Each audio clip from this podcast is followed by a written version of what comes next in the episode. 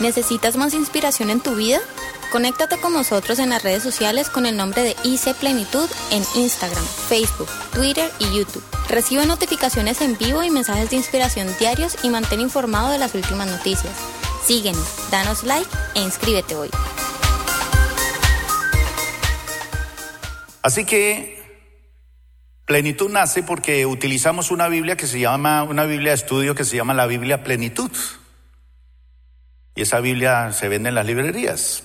Y es una Biblia de estudio y es muy importante que nosotros la tengamos porque hace referencia a todo lo que habla la Biblia del Espíritu Santo desde Génesis hasta Apocalipsis.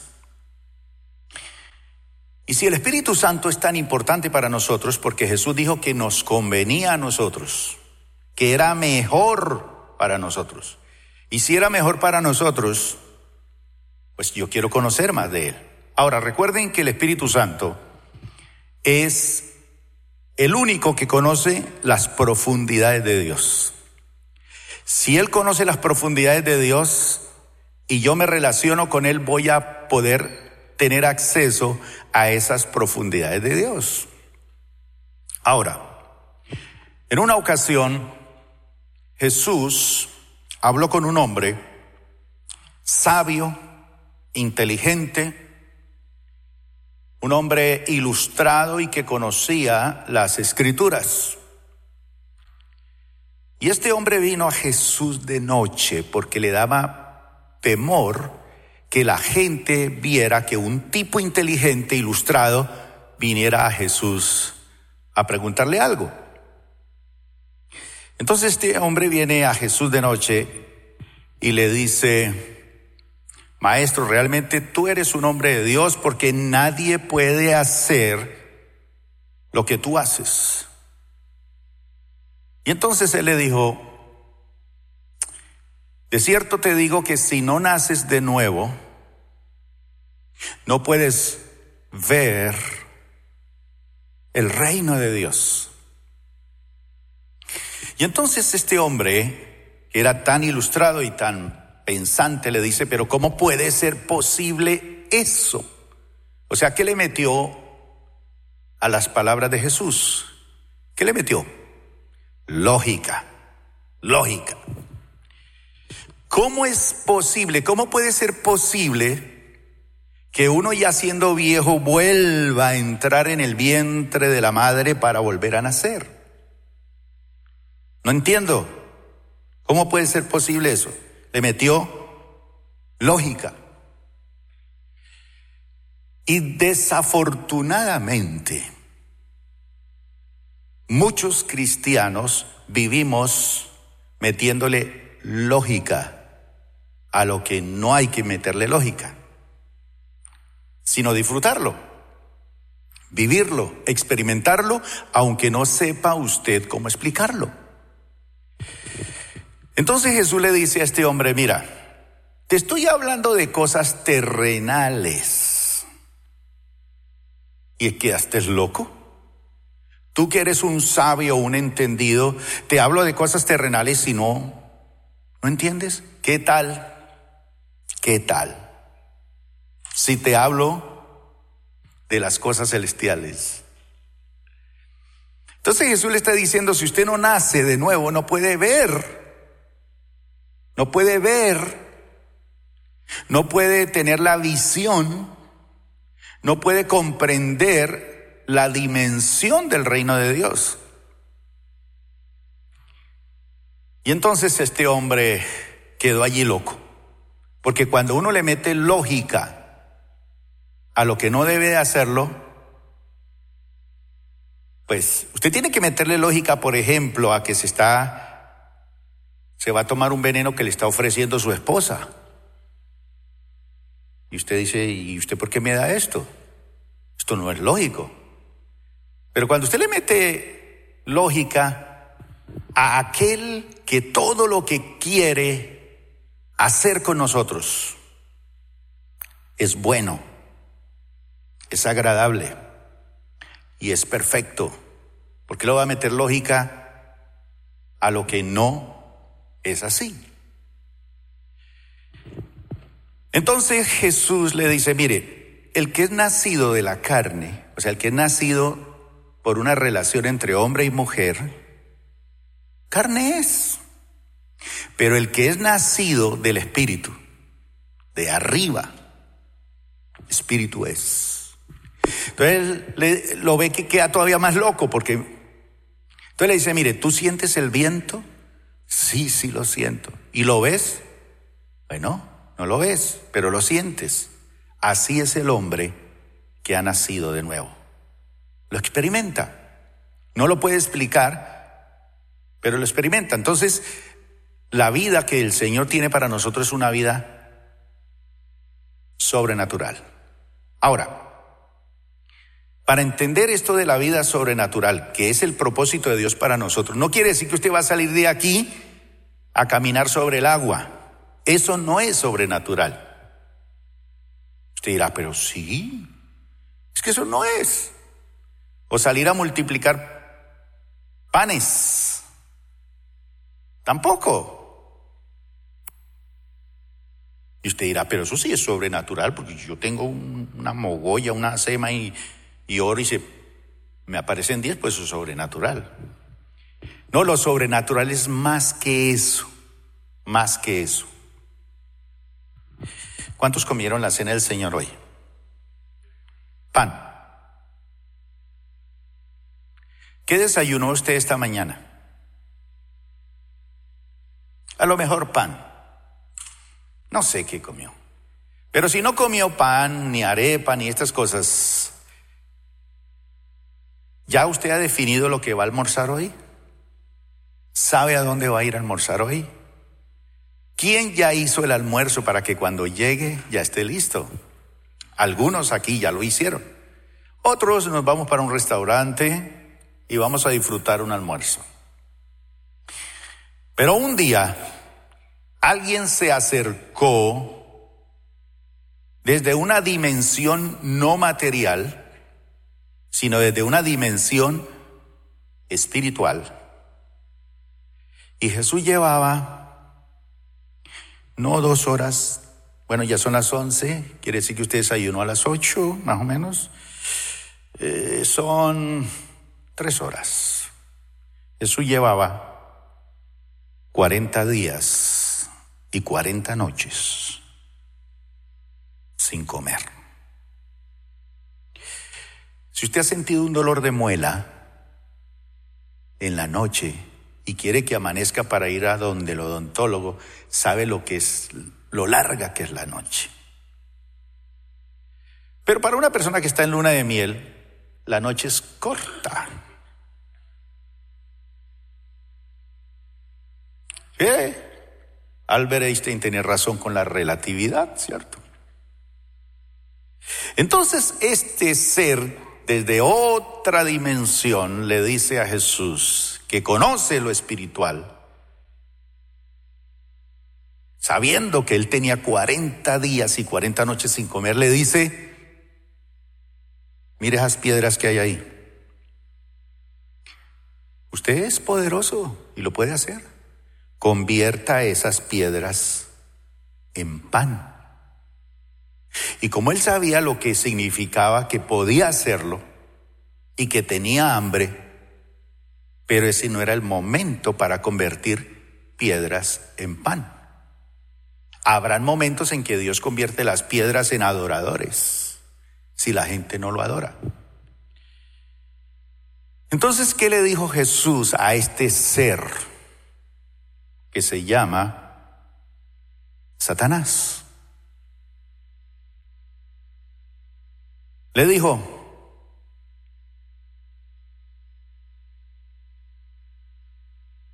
no solamente de pan vivirá el hombre. Para que usted esté vivo aquí, necesita comer. Si usted no come, pues tampoco se va a morir, pero después de 40 días es posible que sí. Tres días no más que usted viva sin tomar agua puede pasarla difícil. Pero usted puede ayunar hasta 40 días y no hay problema.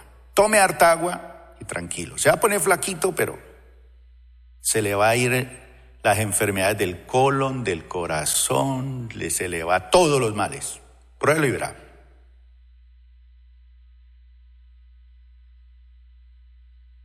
Entonces Jesús le dice, mire, esto es rico. Comerse una chuleta ahorita al mediodía, un rico, un pescado, no sé.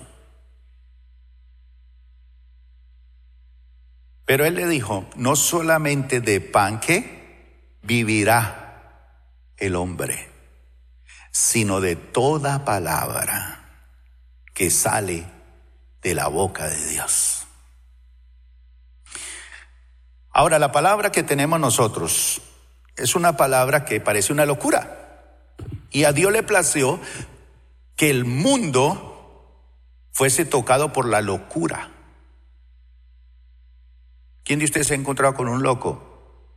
En estos días llevaron a alguien al psiquiátrico porque estaba con problemas, pero él no estaba así tan loco, pero apenas llegó salieron todos los locos a recibirlo. Entonces él mismo dijo, ¿yo qué hago aquí? Este no es mi lugar. Pero si usted quiere tener esa experiencia, vaya a un sitio de estos. Y entonces dice la palabra de Dios que a Dios le plació salvar al mundo caminando sobre las aguas, sanando enfermos, haciendo milagros. ¿Cómo le plació a Dios salvar el mundo? Dice por medio de la locura de la predicación de la palabra de Dios. Lo que nos convoca esta mañana aquí el Espíritu Santo es para que oigamos la palabra de Dios. Ahora, métale lógica a eso. ¿Cómo le cabe eso? Que no solamente de pan vivirá el hombre. Ya voy, Toño.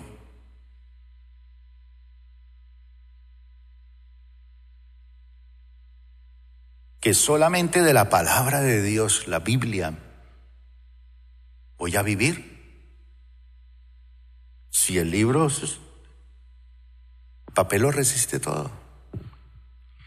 ¿Cómo es posible que ese libro contenga unos principios que definitivamente nos llevan a vivir y a vivir bien?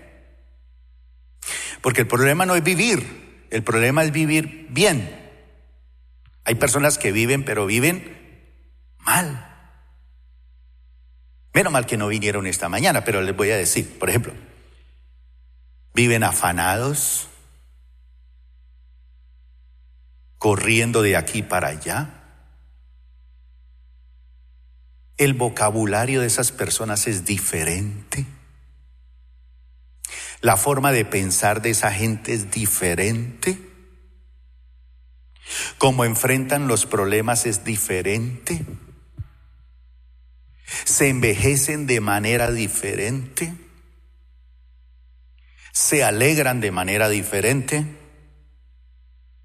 Viven una vida con una presión y un estrés tan tenaz que realmente uno dice, ¿cómo es posible que una persona haya vivido así? Hablaba con alguien estos días y me decía, pastor, porque ella es una persona de edad. Y le dije, su esposo dijo, no, él murió hace muchísimos años. Yo estaba joven todavía. Y yo quedé viuda muy joven y le dije, bueno, ¿y por qué no se volvió a casar? Me dijo, mire pastor, cuando yo era niña, mi madre murió cuando yo tenía unos cinco o seis añitos. Y ella nos dejó como un hogar paisa, como con nueve o diez hijos, algo así. Así que nos tocó, con seis añitos, siete añitos, empezar a luchar para sobrevivir con nuestra familia. Pero mi papá fue un hombre duro, recio, ordinario. Entonces, cuando llegó la edad en, merecer de casarme, llegó un príncipe y me ofreció una vida espectacular. Y yo le dije que sí. Y yo pensé que iba a cambiar mi vida, pero ese hombre no solamente Dios lo usó para darme un hijo, sino como hogar paisa, muchos hijos. Pero fue un hombre duro, duro, duro, duro. Y cuando este hombre se muere, ¿qué me iba yo a volver a casar? Para nada. Pero mi vida seguía frustrada y triste y vacía, no tenía sentido. Hasta que, ¿qué pasó? Conocí al Señor. Él llenó todos los vacíos que había dejado mi mamá, mi padre, mis hermanos, mi esposo y hasta mis hijos. Ahora tenía sentido mi vida. Y desde ahí mi vida cambió. Soy una persona completamente feliz. Así que yo no necesito un hombre para ser feliz. No necesito esto para ser feliz. No necesito aquello para ser feliz. ¿Qué necesita usted para ser feliz? ¿Qué necesita? Fíjense que hoy en día la gente está yendo a las iglesias que predican un mensaje donde se le dice, declárelo y lo tendrás. Prosperidad, salud, dinero. Ya tenemos un mensaje así como el que usa un señor por ahí que dice salud, dinero y amor. ¿Saben quién es? Ese que usted consultaba cada rato y le gustaba verlo en televisión. Mercado, este señor Mercado, vestido como un profeta.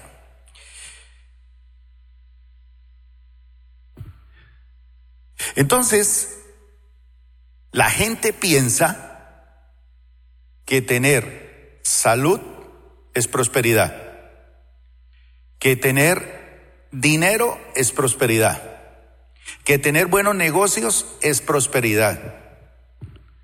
Eso no es prosperidad.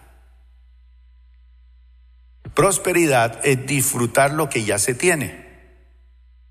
Y cuando uno sabe lo que tiene, sabe que eso que lo afana y lo desespera, que pertenece al mundo natural, viene por añadidura.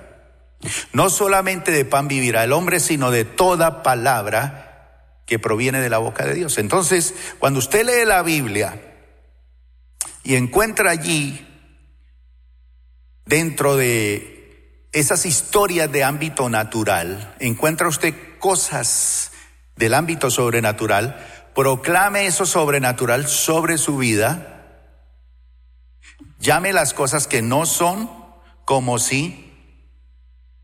¿Y a dónde son? Donde Dios dice que son. Llame las cosas que no son como si fueran. Pero no es decir, voy a tener plata esta semana, voy a conseguir marido esta semana. Mm. Esta semana sí cumplo las cuotas para pagar. Mm. Y confiese y declare, no. Yo tengo es que extraer lo que dice la palabra de Dios y proclamarlo sobre mi vida y sobre la realidad. ¿Qué es lo que pasa con nosotros como cristianos? Estamos hablando de vida sobrenatural este mes y vamos, a tratar temas de las escrituras de este mes sobre ese aspecto. Mundo natural impactado por el mundo sobrenatural. Así que el tema que voy a tratar hoy es dos mundos. Y usted elige cuál de los dos quiere vivir. Pero recuerde, no solamente de pan vivirá el hombre, sino de toda palabra que sale de la boca de Dios. Esto que sale de la boca de Dios lo proclamo sobre mi vida. Y ojo con lo que usted canta. Ojo con lo que usted canta. Porque muchas veces usted proclama unas cosas que ya tiene y las canta pidiéndolas. ¿Para qué? ¿Para qué voy a pedir? Ay, yo necesito ponerme una camisa. Si la tengo puesta. No. Ya tengo lo que Cristo hizo por mí. Tenemos que aprender a vivir así. Pero obviamente es el Espíritu Santo quien nos conecta con esa dimensión de lo sobrenatural en un mundo natural. El Espíritu Santo. Y Él pone esa inyección en nuestra vida de fe para proclamar lo que dice la palabra de Dios y creerlo. Vamos a leer un pasaje de la Biblia que hace alusión a estos dos mundos. Lucas capítulo 17, verso 11 al 19. Dice que mientras Jesús seguía camino a Jerusalén, llegó a la frontera entre Galilea, la parte norte, y Samaria, que quedaba entre Galilea y Judea de Samaria era ahí como un lunarcito donde vivían los samaritanos y los judíos cuando iban del sur al norte pasaban por allá para entrar acá. Y los de acá pasaban por allá o por allá para llegar acá, pero no pasaban por Samaria. Porque los samaritanos eran inmundos. No se querían. Pero dice que mientras Jesús seguía camino a Jerusalén, llegó a la frontera entre Galilea y Samaria y entró a una aldea de Samaria, una aldea.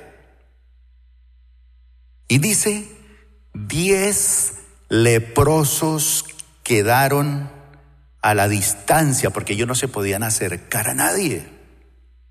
Muchas personas viven a la distancia de esa dimensión de lo sobrenatural, a la distancia. ¿Qué es a la distancia? Ay, yo no entiendo cómo Dios bendice a Pedro, a Carlitos, a Cecilia y a mí no. Entonces lo ven todo de lejos. Ese carro es para ella, no para mí. Esa felicidad es para ella, no es para mí. Esos buenos negocios son para él, pero no para mí. ¿Qué se unta usted? Alberto nos contaba en estos días lo enamorado que era antes de convertirse a Cristo. Y estábamos con un jovencito allí que nos estaba ayudando a pintar las puertas. ¿Dónde está ese joven? ¿Está aquí? Véalo, allá está. ¿Y sabe qué le dijo él? Alberto, ¿y usted qué se untaba? Yo necesito eso. Porque yo me le acerco a una mujer y me sale corriendo. Y Alberto nos contó sus secretos. Pero eso sí no se los voy a contar a ustedes.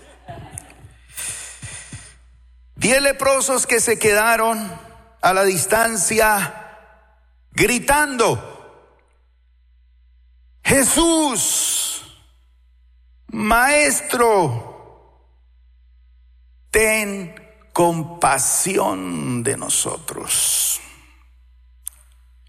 Y Jesús dice que los miró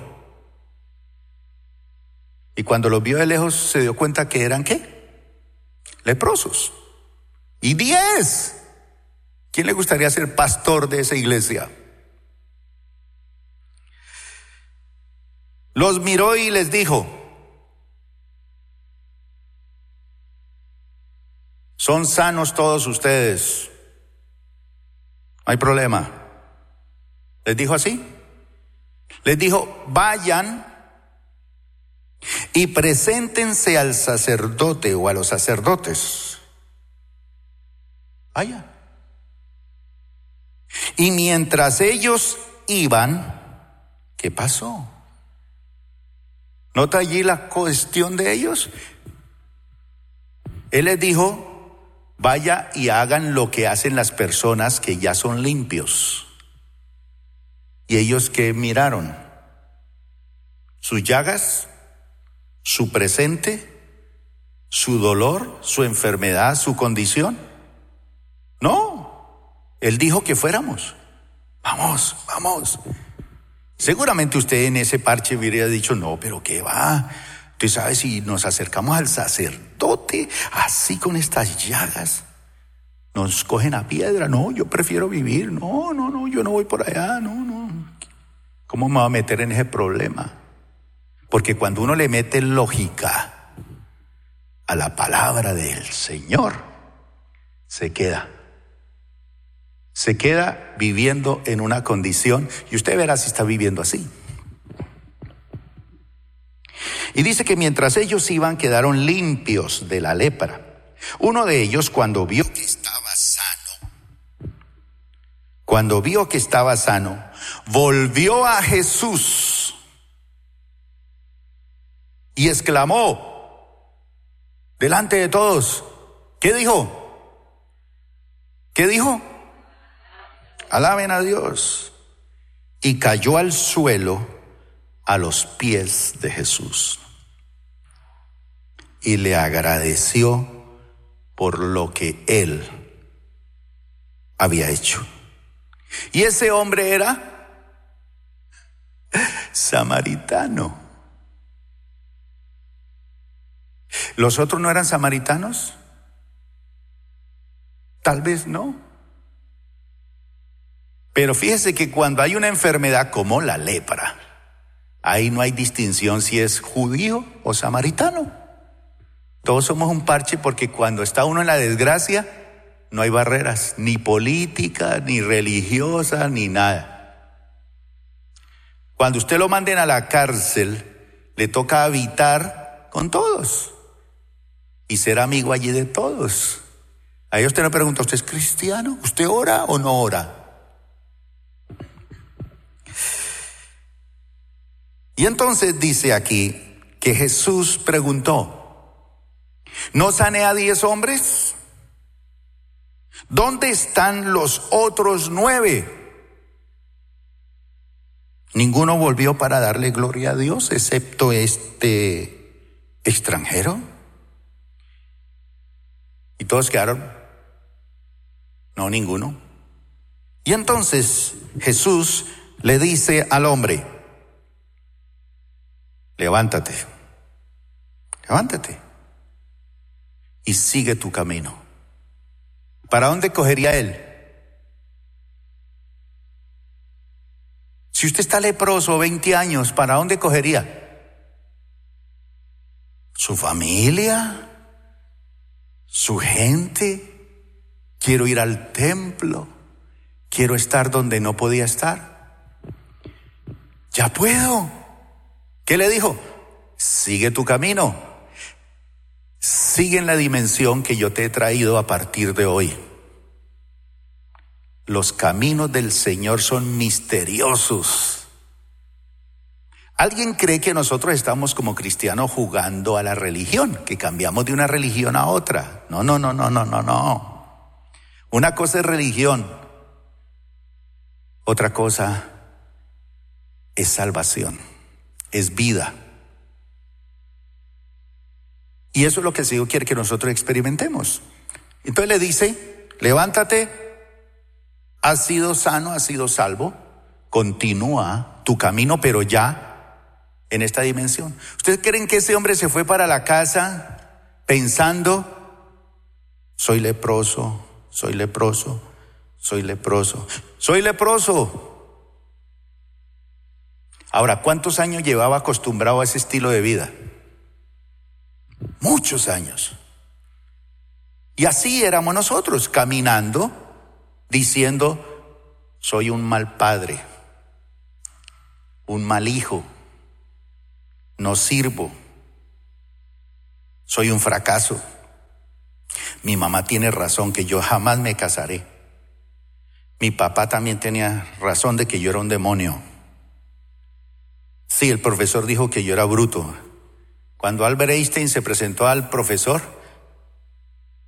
el profesor lo reprobó porque no sabía matemáticas. Imagínense. Un hombre que cambió la historia de la física.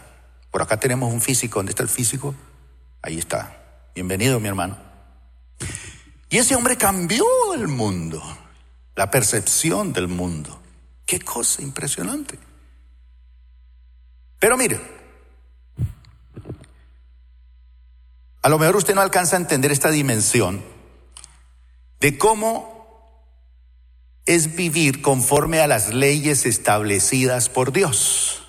Mire, y vamos a ver una ley establecida por Dios, una ley establecida por Dios, no por santos, por Dios. Y en particular esa ley era para los leprosos. Vamos a leerla. Levíticos, Levítico 13, verso 45 y verso 46. Levanten la mano aquí los que eran leprosos, hablando espiritualmente. Bueno, tenga la mano levantada. Tenga la mano levantada ahí. Dice, yo también la tengo ahí.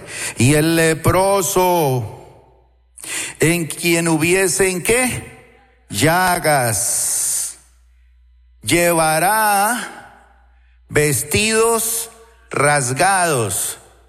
¿Y por qué vestidos rasgados? Porque se supone que una persona que tiene la ropa rasgada es una persona fuera de lo normal y hay que tener cuidado con él para que la gente sepa que hay que tener cuidado. Entonces, tenga la mano levantada. ¿Cómo es su ropa? ¿Cómo era su ropa? Rasgada, rasgada. ¿sí?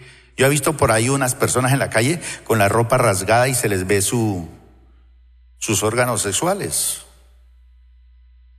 su cola, todo se le ve. Y ellos van frescos.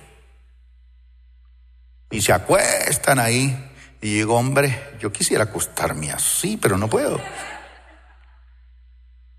Frescos. Vestidos rasgados. Allá atrás, mi hermano, ¿qué más? Y su cabeza descubierta, porque se tapan para cubrir algo, uno con una lepra en la cara, pues uno no quiere que lo vean. Y se tapaban así la cara. Entonces le dice, no, destápese para que todo el mundo se dé cuenta que usted es un qué. Dígalo duro, un. Y embosado, ¿qué es embosado? Con gran voz, con alto parlante, pregonará, pregone Mira, para que suene bien, mira al que está al lado y dígaselo. Inmundo.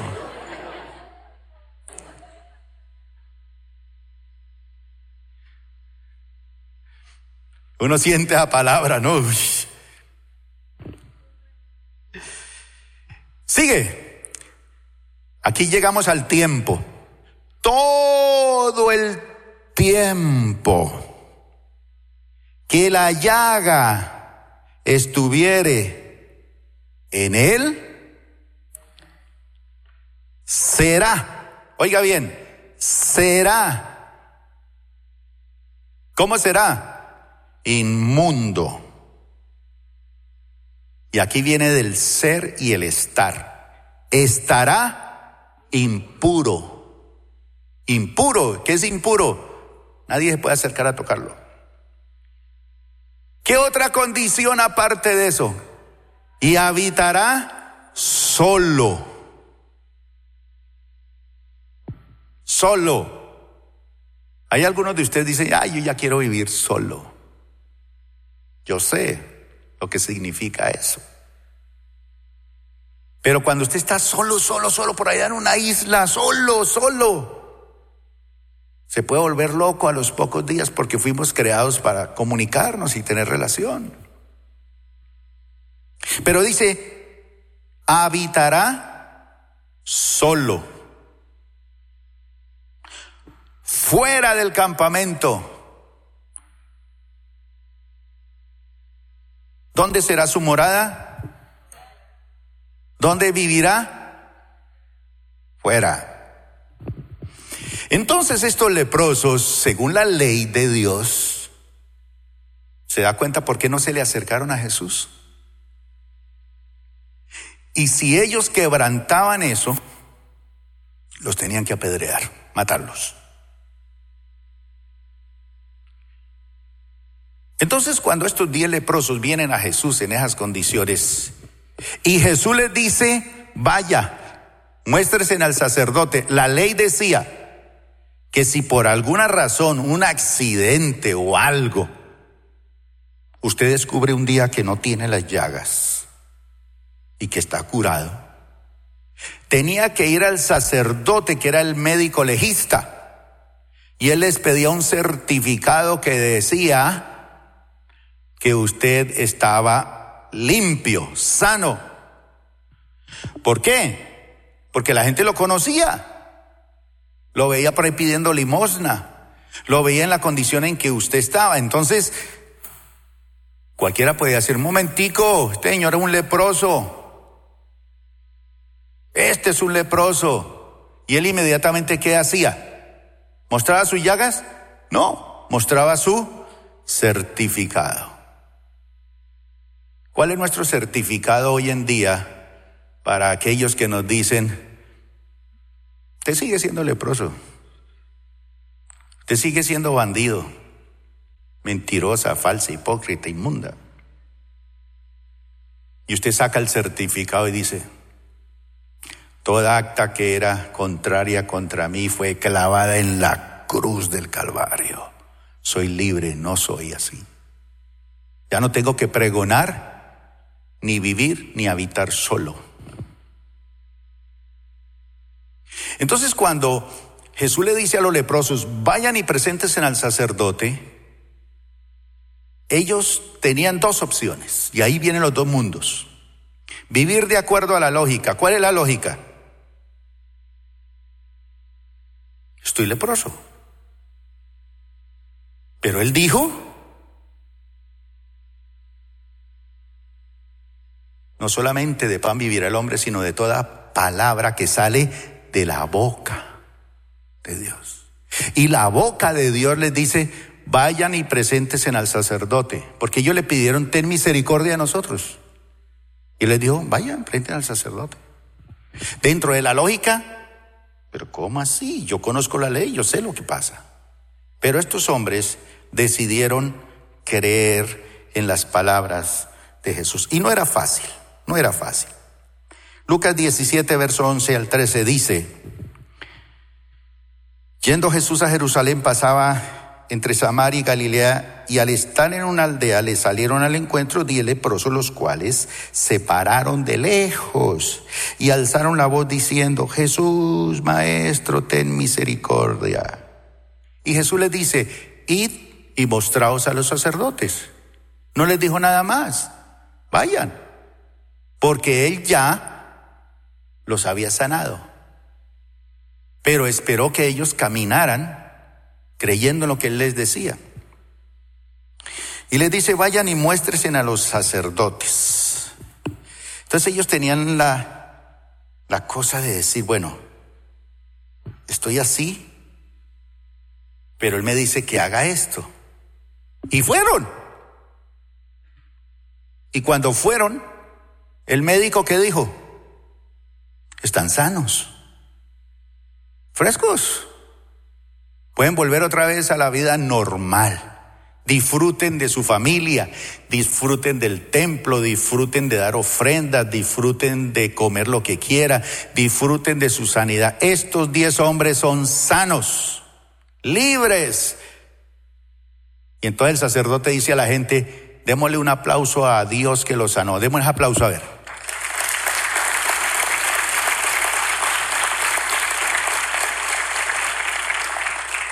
Cuando usted fue sano, millones de palmas hicieron así por usted.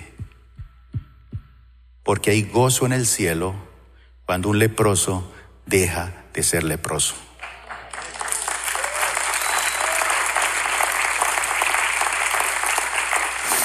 Hay millones de aplausos cuando una persona que vivía sola, el Señor la saca de su soledad. Hay millones de aplausos para aquellos que estaban lejos y proclamando su condición, ahora no son iguales. Entonces estos hombres deciden seguir su camino. Esos se fueron por allá para su casa, pero este decide regresar al Señor y decirle, Señor, aquí estoy, tremendo lo que hiciste, gracias. Esos nueve se fueron para su casa sanos. Pero Jesús le dice a este, tu fe, tu fe, no mi fe, la mía ya funcionó. La fe de Dios ya funcionó porque Él es el autor de la fe. ¿Cómo funciona la fe de Dios? Hagan lo que yo les digo. Por eso María entendió eso con Jesús y le dijo, hagan todo lo que Él dijere. Pero ¿qué hacemos nosotros? ¿Hacemos lo que Él dice? No le metemos lógica a las cosas. Entonces, Jesús les dice, vayan, y ellos van, pero solamente uno regresa y dice, gracias. Y Jesús le dice, sigue tu camino, como ellos. Sigue tu camino, tu fe te ha salvado. La diferencia entre los que se fueron y el que regresó a Jesús a darle gracias es que Jesús le reveló el secreto de la vida sobrenatural, tu fe. Por eso la palabra de Dios dice que algo que ha vencido al mundo es nuestra fe. ¿Pero fe en qué? En lo que dice la palabra de Dios. Esos son los que pueden seguir el camino viviendo de una forma sobrenatural. Ahora, yo sé que hay algunos que esperan creer o que esperan ver, perdón, para creer. Y es aquí donde inicia la batalla de los dos mundos. O usted decide vivir viendo para creer o creer para ver. Es decir, que lo invisible, lo que no es, usted lo convierte en visible por la fe en el Señor Jesús. Entonces, eso hace que usted impacte a la gente que lo rodea. ¿Por qué el mundo fue transformado por el pensamiento de Marx. Porque una cosa es su pensamiento filosófico y otra cosa lo que los otros hicieron de ese pensamiento y lo convirtieron en comunismo. Pero la filosofía de ese señor fue pensar en la gente que no tenía que comer. Otros se aprovecharon de eso y metieron otras cosas. Pero ese hombre cambió la manera de vivir socialmente casi de la mitad del mundo, hermano. Porque él dijo, la filosofía hay que llevarla a la práctica, que cambie la realidad. Eso mismo digo yo del cristianismo que la palabra de Dios en nuestra vida lleve a cambios. ¿Dónde? Primero en mí y luego en mi familia y luego en mis compañeros y por donde yo vaya. Es decir, soy ciudadano del cielo, soy ciudadano del reino, soy una persona que proclamo lo que dice esta palabra a un mundo físico y lógico que no entiende de cómo obra Dios. Y para terminar lo de hoy, dice aquí que mientras iban, el Señor los sanó. Romanos capítulo 12, versículo 2. Uno de los enemigos de la fe es el razonamiento, la razón. La razón. ¿Qué es lo racional? lo lógico, lo pensado.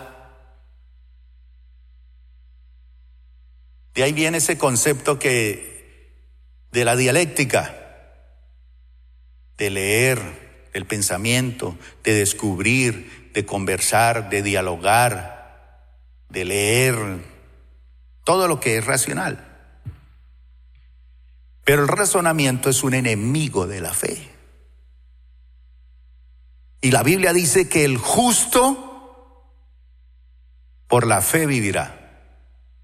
No dice que el justo será justo por la fe, sino que el justo es justo primero, es decir, el justo cambia su condición y vive por fe. Ahora, dice aquí la palabra de Dios Romanos 12.2 dice, cambien su manera de pensar para que cambien su manera de vivir. No vivan ya según los criterios del tiempo presente. Al contrario, dice, cambien, ¿qué? su manera de pensar para que así cambie su manera de vivir. El problema está aquí en la razón. Y dice más, y lleguen a conocer la voluntad de Dios. Es decir, ¿qué es lo que Dios quiere para usted? Lo bueno, lo grato y lo que es perfecto. ¿Por qué se enreda usted viviendo en lo natural? cuando usted puede aplicar los principios de la palabra de Dios para cambiar esa situación natural por la forma que Dios quiere que vivamos, bueno, agradable y perfecto. Ahora, para que oremos en esta mañana, hay algunos hábitos espirituales que tenemos nosotros, que tenemos que desarrollar esos hábitos espirituales, pero para desarrollar esos hábitos espirituales tenemos que sujetar esos hábitos naturales. Usted puede seguir la vida diciendo soy leproso, soy inmundo. Y si usted no cambia su manera de pensar en el sentir de decir, bueno, este hombre me dice que me muestra el sacerdote, la palabra de Dios me dice que soy nueva criatura. La palabra de Dios dice que para Él no hay nada imposible. La palabra de Dios dice que esto y esto y esto y esto y esto y esto es para mí. Entonces voy a creerla y me voy. Sigo mi camino, pero con la palabra de Dios. Lo contrario es seguir, soy inmundo, soy inmundo, soy inmundo. Fui destinado para vivir solo. Tengo una esposa bonita, pero yo vivo solo. Tengo unos hijos lindos, pero yo vivo solo. Tengo un buen negocio, pero esto está mal. La economía del mundo está mal. Muchos de ustedes, mis hermanos, seguramente han pasado por situaciones difíciles que esta mente está habituada a que ya no. Mejor dicho, ya pasó el tiempo. Mejor dicho, ya para qué. Mírese al espejo, está viejo, está feo, ya, qué ilusión. Como dice el coro, pobre y sin ilusiones. Eso se lo dice el enemigo. Pero cuando usted se apropia de lo que Jesús hizo en la cruz y empieza a vivir lo que usted es en él, entonces usted va a comenzar a disfrutar en su caminar lo que es poner en práctica la fe. La próxima semana vamos a hablar de Marta y María, las hermanas de Lázaro. Y vamos a ver cómo lo que está muerto, lo que hiede, lo que está podrido, lo que ya no tiene esperanza, Jesús dice, no te he dicho que si crees, verás que eso podrido, verás que eso que hiede, verás que eso que parece que no tiene salida, se cambia por la gloria de Dios. No te he dicho que si crees verás la gloria de Dios. Y la gloria de Dios no es que el muerto resucite. Todo el mundo queda con el muerto así. ¡ay! Se quedan impresionados porque el Señor los sanó de cáncer. Quedan impresionados porque el Señor les reorganizó el negocio, les reorganizó la vida. No, no, no, no, no. No se quede en eso. Sí ve a Lázaro que resucitó y que sale caminando, pero no deje que quede boquiabierto con eso. Que ese boquiabierto por ver la gloria de Dios. ¿Cuántos quieren ver la gloria de Dios? De pie, mis hermanos. ¿En qué necesitas ver la gloria de Dios? ¿Qué es lo que usted ha proclamado todos los días? Inmundo, inmundo, inmundo, no sirvo, no puedo, ya no hay solución. Usted trata de taparse la cara porque no quiere que nadie se dé cuenta de eso. Y aún así lo obligan a que se destape y la gente vea su condición y usted dice, uy, qué pena, qué pena. Pero hay otros aquí que dicen, si el Señor lo dice, creo. Y seguiré mi camino con este tesoro que se llama fe. Si crees, verás la gloria de Dios. Levante sus manos. Proclame la palabra de Dios sobre eso que parece imposible, mi hermano. Proclame la palabra de Dios. Ya usted no es inmundo. Ya usted no es un cadáver. Ya no es un hombre o una mujer solo o sola, aunque su papá haya sido un tirano aunque haya nacido en un hogar estrellado y difícil, aunque los hombres te hayan engañado, aunque hayan abusado de ti, aunque hayas tenido experiencias duras y difíciles que te han hecho proclamar toda la vida, yo soy un desgraciado, una desgraciada. Mentiras. Cristo Jesús vino para quitar esa mentalidad, vino para limpiarnos de eso y decirnos, eres un hombre limpio, sigue tu camino, tu fe te ha salvado. Gracias por acompañarnos el día de hoy. Nosotros creemos que Dios quiere hacer más cosas para ti a través de ti y nos encantaría saberlo. Si has sido impactado por este ministerio, compártelo a nuestro correo electrónico info.plenitud.org. Otra vez muchas gracias por acompañarnos y esperamos que este mensaje sea de bendición para ti.